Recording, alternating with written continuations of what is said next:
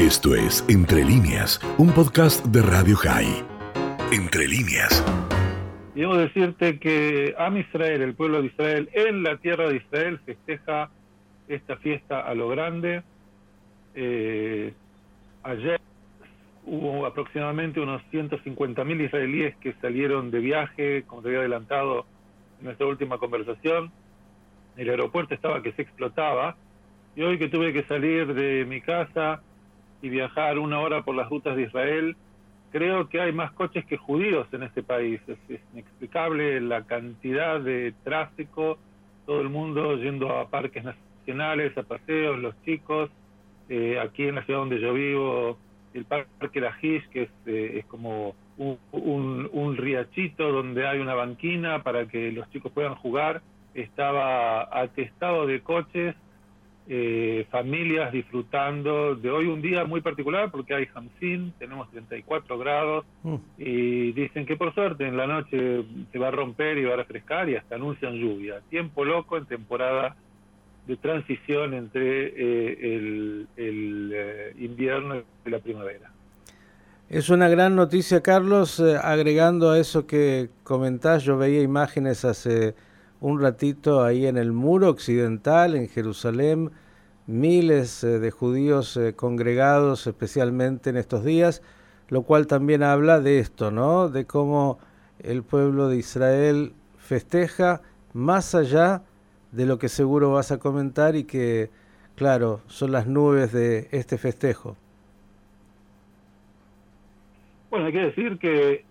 eh, se, cumple hoy con el ritual de Birkat Kohanim, la bendición de los Kohanim, que se hace normalmente en el Muro de los Lamentos, que estos días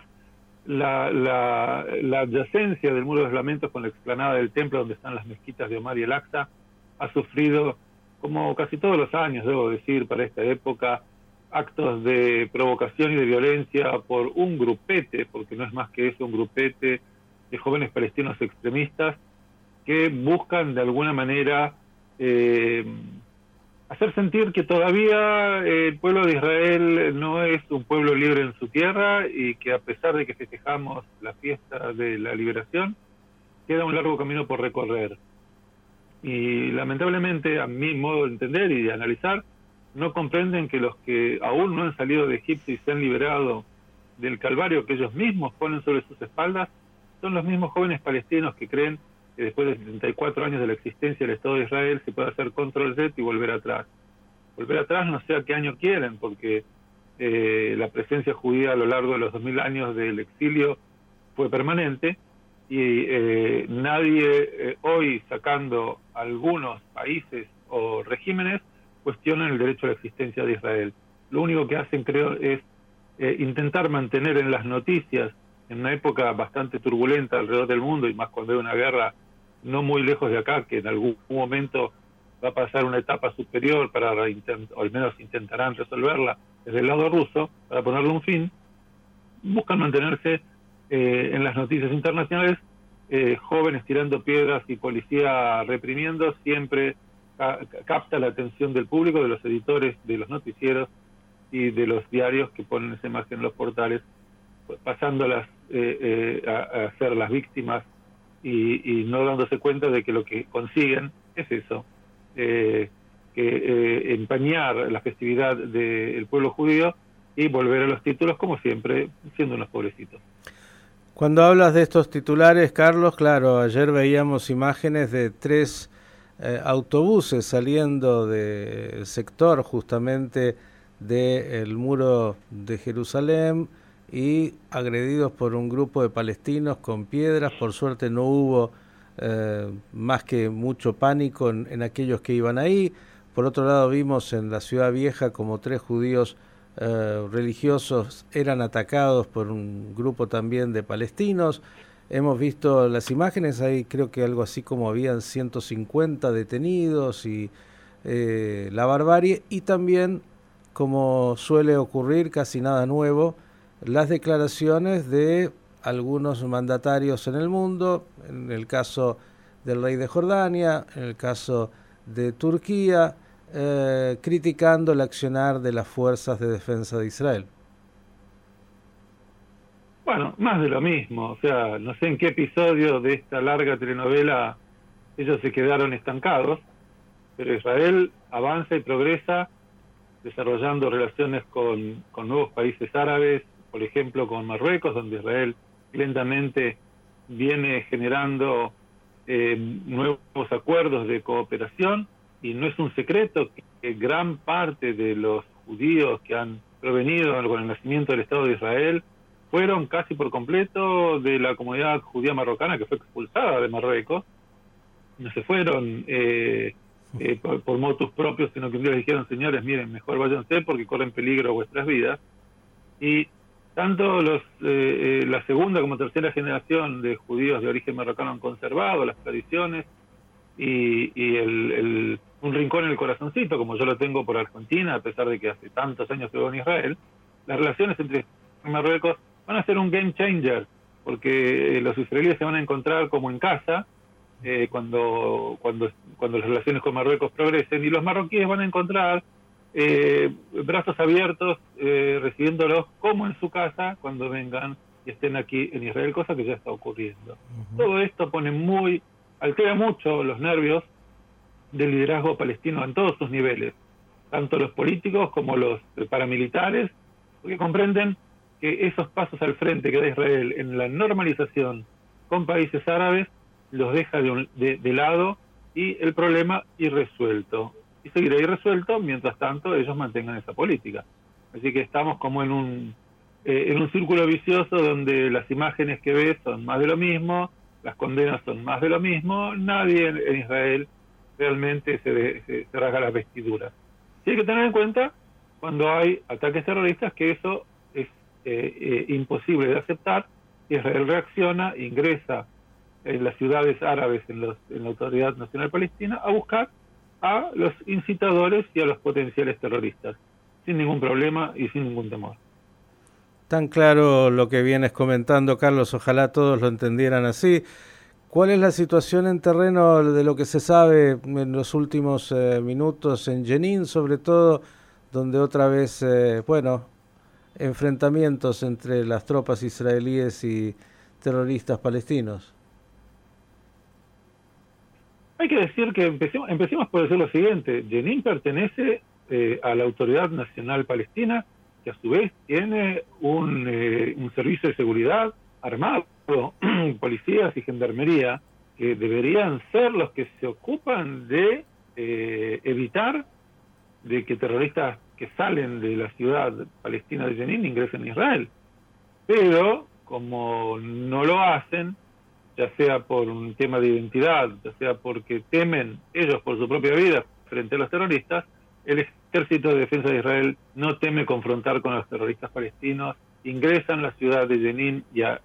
los campos de refugiados adyacentes en búsqueda de aquellos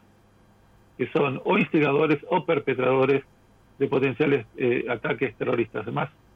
eh, eh, mm, estos días hemos sentido como una especie de más seguridad, se puede decir, ya que, como adelanté, la gran mayoría de, los soldados del ejército y de las fuerzas de seguridad no han pasado ni pasarán la fiesta de pesas en sus hogares, lo hacen cuidando al país para que todos, incluso la comunidad árabe que está festejando el Ramadán,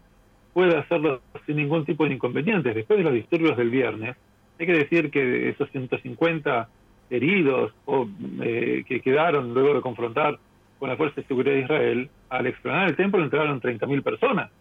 lo que no es poco, para festejar, celebrar en, orden y armonía eh, la plegaria del viernes y luego retirarse sin ningún tipo de incidentes. Así que siempre estamos hablando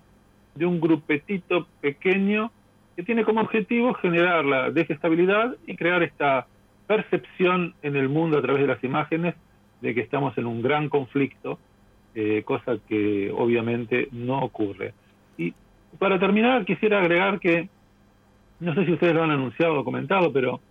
Israel ha desarrollado y ha puesto a prueba el nuevo sistema de defensa eh, Iron Beam, eh, el rayo de hierro,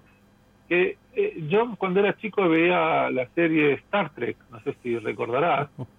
donde utilizaban como unas pistolitas que tiraban rayos láser. Hablo de hace 60 años atrás. que parecía ciencia ficción. Bueno, hoy esa ciencia ficción se hizo realidad. Eh, además de la cúpula de hierro que protege a Israel contra el lanzamiento de misiles, ahora que, cada, cada disparo, cada misil disparado sale 50 mil dólares, contra mil dólares que sale el cañito que fabricó el Hamas, ahora Israel va a disponer de un sistema de rayo láser para eh, interceptar los misiles de Hamas a un costo de 5 dólares el disparo y con un alto nivel de eficiencia, lo que es un game changer. Eh, queda por verse, en el caso de múltiples disparos, si el sistema es capaz de responder. Pero yo estoy convencido de que si han logrado avanzar en este tema de esta manera, eh, es, es una pregunta tecnológica que seguramente será resuelta, lo que le agrega una capa más de protección a Israel. Y del otro lado, como de costumbre, verán abusar su, sus sentidos, su inteligencia, para buscar alguna otra manera para, de dañarnos. Esta me parece que ya no les va a servir. Sin duda es un antes y un después este sistema láser de intercepción de misiles y otro tipo de objetos. Lo último, Carlos, claro, hablaste de Pesaj, hablaste de Ramadán, pero también la Pascua cristiana este año ha coincidido y muchos peregrinos llegaron como cada año y gracias a Dios después de, no vamos a decir que terminó la pandemia, pero por lo menos que ha aflojado. Eh, ¿Algo para comentar sobre estos peregrinos y, este festejo cristiano?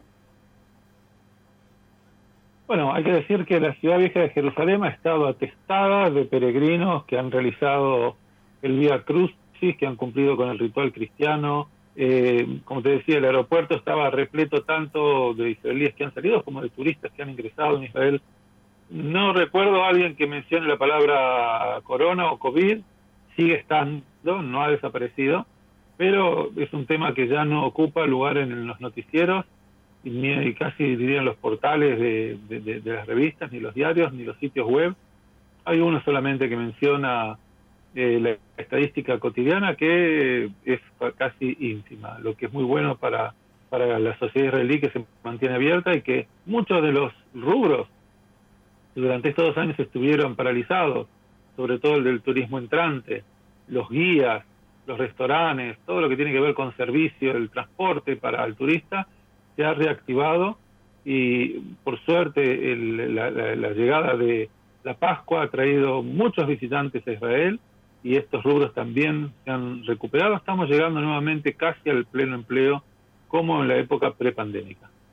Querido Carlos, la verdad es que, como siempre, el panorama tan claro y, tan eh, a la vez preciso respecto de los hechos, que el Hamsin de este día, que me parece la noticia central, además de los paseos de la gente disfrutando de Pesach, el Hamsim, eh, bueno, ceda hoy a la noche con esta prometida lluvia y que tengamos las mejores noticias posibles. Por el momento, el agradecimiento y el deseo de Moadim Lesimha.